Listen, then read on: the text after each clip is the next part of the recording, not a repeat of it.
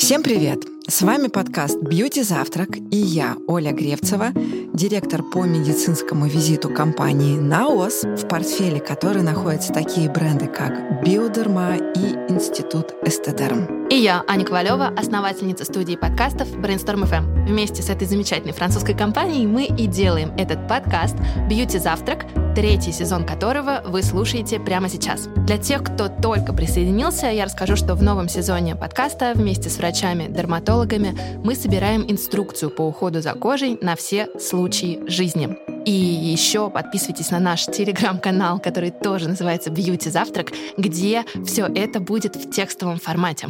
Ну а в третьем сезоне мы собрали для вас самые классные, самые животрепещущие темы, и одна из них — пигментация. Это тема, которая особенно интересная для всех тех, кто сейчас вернулся из отпусков. Уверена, что очень многие, помимо сувениров, привезли еще и пигментацию или гиперпигментацию. Сейчас будем обо всем разбираться подробней вместе с нашим специалистом, врачом, дерматовенерологом, косметологом, который откликается на позывной «Доктор Боль». Я уверена, что очень многие из вас уже догадались, о каком специалисте идет речь, потому что с нами Анна Смольянова и уже не первый раз. Аня, привет. Всем привет. Я хочу начать с вопроса, которым наверняка задались многие наши слушатели, когда Оля говорила все эти умные слова. Пигментация, гиперпигментация. Что это вообще такое и чем гиперпигментация отличается от просто пигментации? Ну, пигментация, собственно, это наш цвет кожи, потому что мы все немножко отличаемся своим подтоном кожи. А вот гиперпигментация — это уже не совсем вариант нормы, и она может проявляться как в формате патологической гиперпигментации, которая возникает, например, на фоне избыточного воздействия ультрафиолета, либо отложения разных не совсем полезных нашему организму веществ, например, металлов, серебра и золота. Ну и, конечно же, есть гиперпигментация, обусловленная различными воспалительными процессами. Например, если вы поковыряли прыщи на лице, вполне возможно, что поствоспалительная пигментация также вас настигнет. Другими словами, это те самые пятнышки на лице, которые, например, могут возникнуть после того, как вы пытались разобраться с прыщом или приехали из отпуска и пересидели на солнце. Да, либо те же самые веснушки, которые, как в песне про Антошку, да, не всем нравятся в подростковом возрасте, все стремятся их вывести, а потом в последующем они могут превратиться в более крупные сливные пигментные пятна. А гиперпигментация — это такой косметический дефект, который ну, вот чисто психологический дискомфорт вызывает э, у людей? Или не так уж они и безобидны, эти пигментные пятна? На самом деле я бы обратила внимание на два момента. Во-первых, это может быть как эстетический недостаток, кто как себя воспринимает в зеркале, да, и насколько хочет он получить э, ровный тон кожи. Но и, кроме того, может служить симптомом различных заболеваний. Например, заболевания эндокринной системы. Есть даже симптомы комплексы, когда дерматолог осматривает пациента, мы всегда обращаем внимание на пигментацию в области шеи, либо в области локтей, что может служить симптомом эндокринологического заболевания заболевания. Также гиперпигментация, различная по своему генезу, может служить симптомом развития онкологических заболеваний. И ряд пигментаций, например, лентиго, относится к предраковым заболеваниям, которые способны к злокочетлению. А что такое лентиго? Чуть-чуть поподробнее. Лентиго бывает э, и в подростковом возрасте, и в более старшем возрасте. Это такие пигментные пятна на лице, которые представляют собой скопление клеток меланоцитов. Собственно, это клетки, которые вырабатывают пигмент. Оно немножко шероховатое, имеет округлые очертания и начинается чаще всего с размера чечевичного зерна. Может увеличиваться в размере, очень часто провоцируется длительным воздействием ультрафиолета и получила еще название старческие пятна. Да, то есть многие замечают их у себя на руках, когда появляются такие округлые пятнышки, чуть шероховатые, отличающиеся от э, окружающей кожи. Ну и служат они все таки признаком возраста. Ну вот как раз они и могут могут также озлокочисляться. А локализация этих пятен, где зачастую помимо лица? Очень часто это открытые участки тела. То есть, как я и говорила в самом начале, пигментация часто бывает связана с воздействием ультрафиолета. Соответственно, это кисти рук. Угу. Так, вот э, я понимаю сейчас из подкаста, что у меня гиперпигментация. Что делать? Нужно идти к врачу. И Или... к какому врачу? Самая частая ошибка, которую совершают люди, когда понимают, что у них есть гиперпигментация, они просто идут э, к любому косметологу, к эстетисту и говорят, мне нужен пилинг. Да, то есть мне нужно это все отшелушить. Очень важно понимать, что любое пигментное образование на коже требует тщательной диагностики. Поэтому перед тем, как вы собираетесь его понять, диагностировать, его нужно у дерматолога. И дерматолог, владея навыком дерматоскопии, это большое увеличительное стекло, грубо говоря, можно сказать, микроскоп для пигментных пятен, уже сможет точно установить вам диагноз. Почему это важно?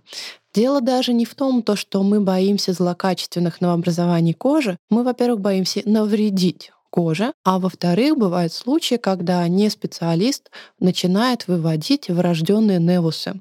Например, невус Отто, который также часто встречается на лице и выглядит как россыпь пигментных пятен. Что такое невусы? Невусы — это родинки. Ого, это научное название родинок. Да, теперь все наши слушатели будут лучше его знать и приходить уже к косметологу с запросом, а правильно ли вы можете мне провести дерматоскопию невуса? Не только слушатели, но и ведущие этого подкаста. Что нужно делать для того, чтобы избавиться от гиперпигментации да, а, в кабинете у дерматолога? И нужна ли какая-то там поддерживающая терапия или уход уже в домашних условиях? На самом деле в кабинете у дерматолога можно сделать а, достаточно ограниченный спектр процедур. Чаще всего это аппаратные методики, направленные на удаление пигментных пятен, помимо их правильной диагностики. И человек, обычный пользователь, для себя может сделать намного больше в домашних условиях. Что? Во-первых, исключить фотосенсибилизаторы. Это вещества, которые провоцируют усиление пигментации либо появление новых пигментных пятен. Зачастую мы сталкиваемся с любителями народной медицины, которые любят заваривать травяные чаи. И если в составе этого чая есть зверобой, то можно получить пигментные пятна. Обалдеть, вот это новости. А вообще пигментные пятна, они больше у светлых людей или они могут появляться у всех? И есть ли тут какое-то соотношение, там больше у женщин или мужчин? Есть такое понятие, то, что каждый из нас делится на определенный фототип. Да? То есть кто-то с более светлой кожей, кто-то более с темной кожей. Так вот, первый, второй фототип, большей частью это как раз европеоиды, они чаще страдают от различных пигментных новообразований, потому что их кожа не может синтезировать полноценный меланин, защищающий нас от ультрафиолета. И как раз вот этот неполноценный меланин, он и образует этот не очень красивый загар к которому многие из нас стремятся. Но этот загар ложится пятнами, зачастую это пигментные пятна, появляется большое количество веснушек. Раньше появляются различные кератомы, то же самое лентиго, потому что кожа не может сама себя защитить. Что такое кератомы? Кератомы очень похожи на лентиго заболевания кожи, которые тоже характеризуются тем, что это плотные участки более темной и грубой кожи. А они также на открытых участках тела появляются и также служат симптомом предраковых заболеваний кожи. Поэтому нужно себя правильно защищать от ультрафиолета, использовать SPF-защиту, ее обновлять в течение дня. Ну и, конечно же, не забывать про средства, которые работают на осветление пигментации в домашних условиях. Например, на какие ингредиенты имеет смысл обратить, чтобы они были в средствах домашнего ухода? Мы можем работать дома с различными средствами. Например, это средство отшелушивания. То есть, когда у нас есть участки пигментации шероховатой по текстуре, нам нужно их немножко размягчить отшелушить, мы можем использовать АХ-кислоты в домашнем уходе. Чаще всего это гликолевая, это молочная кислота. А для обладателей жирной пористой кожи мы можем использовать салициловую кислоту в составе. Ну и, следовательно, важно применять их в вечернем вечернем уходе, когда днем мы используем SPF-защиту.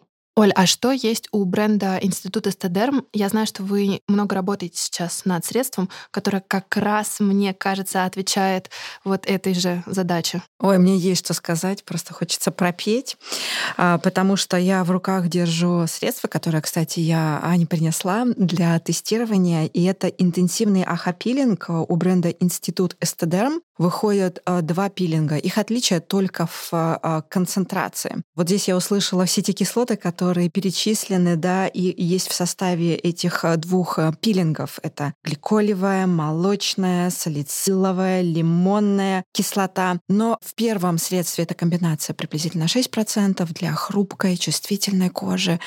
А средство, которое у меня в руках, 12-процентное, да, которое более активного действия. И вот тут я услышала услышала очень клевую историю, что это ночная тема применения, то есть мы используем этот продукт э, на ночь. И вот тут какая рекомендация? Надо наносить его под крем, нужно ли ждать э, какое-то время, пока средство начнет работать, или сразу можно наносить э, средство ухаживающее, обновляющее ночного действия? На самом деле все средства с кислотами должны наноситься на сухую кожу. Это очень важный комментарий, потому что зачастую кислоты могут кристаллизоваться, разрушаться, если есть контакт с какой-либо влагой на лице. Это основной комментарий. После нужно давать средству высохнуть, и если используются высокие концентрации, их можно наносить и локально на те участки, где есть более выраженные пигментные пятна. Огонь комментарий. Потому что этого нигде нету, это зачастую вот только прилетает от, э, от врачей. Подкаст «Бьюти Завтрак» выходит при поддержке компании «Наос». Для всех слушателей нашего подкаста мы подготовили приятный сюрприз – промокод «Подкаст», который дарит скидку в 20% при покупке абсолютно любых средств на сайте naos.ru, где вы можете купить косметику брендов «Биодерма» и «Институт Эстедерм». Больше информации по ссылке в описании.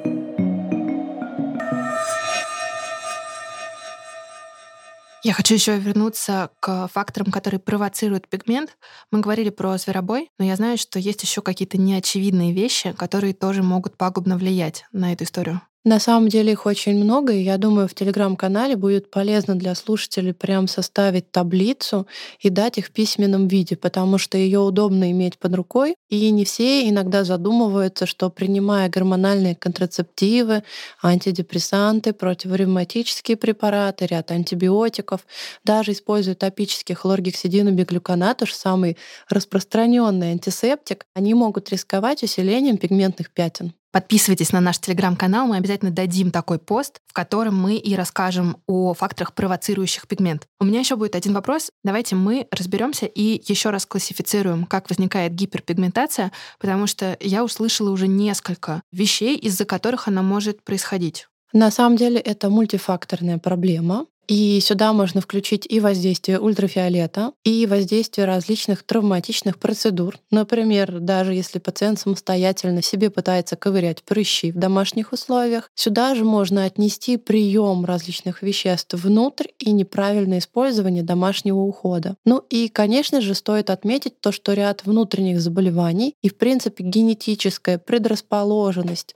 ряда обладателей светлых фототипов к появлению пигментных пятен тоже будет важна важна. Например, мои пациенты очень часто задаются вопросом, почему их кожа лица отличается от кожи детей, например, в младенческом возрасте, и почему она не такая ровная, не имеет такого приятного розового подтона. На этот вопрос я могу ответить очень просто.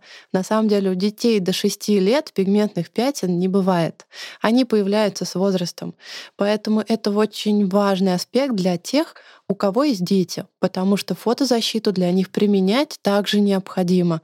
И у них нет собственной естественной защиты от ультрафиолета, поэтому важно использовать эти средства и для детей. Я знаю, что врачи обожают превентивные всякие меры, и вот существуют ли они, э, если мы говорим про гиперпигментацию? На самом деле существует, я думаю, как минимум правильное составление домашнего ухода, как максимум это генетическое тестирование и оценку различных рисков синтеза меланина. Сейчас э, генетические тесты становятся очень популярны, но у всех возникает вопрос, что мне там нужно посмотреть, потому что выбор огромен, ценовой диапазон огромен, и ты не понимаешь, что тебе выбрать. Так вот, для пользы э, собственной кожи, для сохранения молодости, я обычно рекомендую выбирать тесты, которые показывают пути синтеза меланина. Насколько существуют риски у данного индивидуума к тому, что у него проявятся на лице пигментные пятна. Потому что, зная эти риски, он уже сможет исключить ряд травматичных процедур, например, не пойдет на лазерную шлифовку лица, потому что у него после этого фактически в 100%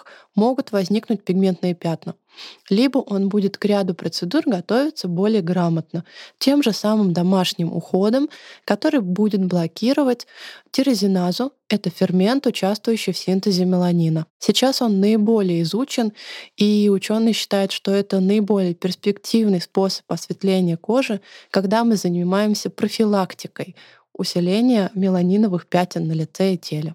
У меня вопрос от наших ленивых слушателей. А можно не делать ничего? Можно вот просто ты увидел, что с твоей кожей что-то не так, можно расслабиться и подождать. Вот знаешь, как само пройдет, ну, само пройти оно может. У нас даже родинки с возрастом начинают исчезать. После 40 лет они стареют вместе с нами и начинают исчезать с поверхности тела. Но я бы все-таки рекомендовала относиться к пигментным пятнам, особенно спонтанно появившимся на лице и теле, с легкой онкологической настороженностью. И обязательно делать дерматоскопию. Тем более я знаю, что проводятся и бесплатные дни диагностики, то есть это не составляет труда и, в принципе, не требует каких-то больших материальных вложений. Что такое дерматоскопия, как это выглядит, к чему готовиться, в общем? И с каким запросом прийти к врачу? Сказать, сделайте мне карту родинок и посмотрите все мои родинки? Или как правильно сформулировать этот посыл? Вы на самом деле сейчас сформулировали его идеально. Потому что к врачу нужно прийти и именно сказать, сделайте мне карту родинок. Потому что очень часто родинка — это тоже один из типов гиперпигментации, который важно наблюдать. И только лишь с течением времени, там, через полгода, через год можно понять, появляются ли новые, растут ли старые новообразования и вообще, насколько нужно о них беспокоиться. Ну и к тому же дерматоскопия — это не больно. У вас просто посмотрят с увеличением, есть различные модификации, есть оборудование, которое позволяет сделать фотографию всего тела и лица, и через год, повторив эту фотографию, четко узнать, есть ли рост на лице лице и теле. Я первый раз услышала, что родинка — это тоже вид гиперпигментации. Самый главный вопрос, который есть у всех, у кого есть родинки, нужно ли их удалять? И когда нужно, если нужно? Ну, удалять все родинки на теле. Иногда затея очень сложная и непростая, поэтому нужно удалять лишь те, которые подвергается частому воздействию ультрафиолета. Это основной аспект. Второй аспект, если она подвергается частому воздействию каких-либо травмирующих агентов, например, находится под бретелью одежды, либо воздействие бритвы на нее осуществляется, либо волосистой части головы. Плюс удаление родинки — это всегда процесс, который не болезненный, поэтому можно этого не бояться. Делать это лучше врача со специализацией по дерматоонкологии и который владеет разными способами удаления, и хирургическим, и лазерным, потому что выбор методики удаления всегда лежит на плечах специалиста. После того, как родинку удалили, делают дополнительную диагностику, она называется гистология, и уже после этого пациент может быть точно спокоен, что у него было доброкачественное образование, после удаления которого остается небольшое пятнышко. И еще один вопрос от наших слушателей, который я тоже являюсь. А, веснушки. Мы говорили о том, что это тоже один из признаков гиперпигментации. Нужно ли что-то делать с веснушками? И вот раньше да, была тенденция к тому, что их отбеливали, хотели, а, чтобы их вообще не было. Сейчас наоборот, кажется, что это модно, красиво, и даже многие девочки дорисовывают себе веснушки. Вот как вообще правильно обращаться со своими веснушками, если таковые имеются? На самом деле я застала все этапы, когда их еще гидрохиноном удаляли с лица. Был такой крем ахрамин, да, который вызывал атрофию кожи. Лимоном да. высвечивали. Лимоном высвечивали, маски из кефира делали на солнце, только лишь бы посветлеть. На самом деле веснушки — это естественная пигментация для многих. Это генетическая особенность. И я бы на самом деле училась любить себя такой, какая есть. Тем более, что веснушки, они вполне милые. И они исчезают чаще всего с осенним периодом времени, появляясь лишь вновь на лице весной. Поэтому удалять их специальными аппаратами я бы точно не стала. Но подключить домашний уход, который позволит не давать им возможности становиться сильнее, либо не присоединяться к ним таким проблемам, как фотохимический кератоз, либо лентиго, я бы, наверное, рекомендовала пациентам. Для этого достаточно SPF-защита из списка фотосенсибилизаторов, которые лучше исключать из своей жизни. А у биодерма что-нибудь есть, что можно? Конечно, сколько хочешь. У нас есть целая гамма, которая называется фотодерм. Там есть разные индексы защиты, и городские, и те, которые подойдут для защиты кожи на пляже. Но я вот больше всего сейчас э, для себя использую и всем рекомендую у тех, у кого нормальная, смешанная кожа. Нашу новинку — это фотодерм Nude Touch, солнцезащитный крем SPF 50+, у которого шикарная текстура, легкая такая пудра в жидкой форме, и это средство дает э, идеальный финиш с легким тоном. Два тона есть, очень светлый для фарфоровой кожи и адаптивный оттенок, который подойдет, как мне кажется, абсолютно для любого цвета кожи. Ну, и я, наверное, задам последний вопрос в этой теме. Если кожа склонна к гиперпигментации, какой ежедневный уход за кожей необходим? А ежедневный уход будет включать в себя деликатное очищение по типу кожи, обязательно тонизацию, причем лучше не выбирать тоники, которые содержат высокий процент гликолевой кислоты, то есть ее не должно быть более 10%, иначе это может спровоцировать тоже пигментацию на лице. Обязательно в качестве финиша на лице должен быть SPF-крем. Он может сочетать в себе как физические, так и химические фильтры. Здесь просто будет необходимо его в течение дня обновлять. Мы помним, что в любом случае, даже это если SPF 50, мы обновляем его раз в 2 часа. Для этого можно использовать салфетки для демакияжа, либо просто ватные диски с мицеллярной водой.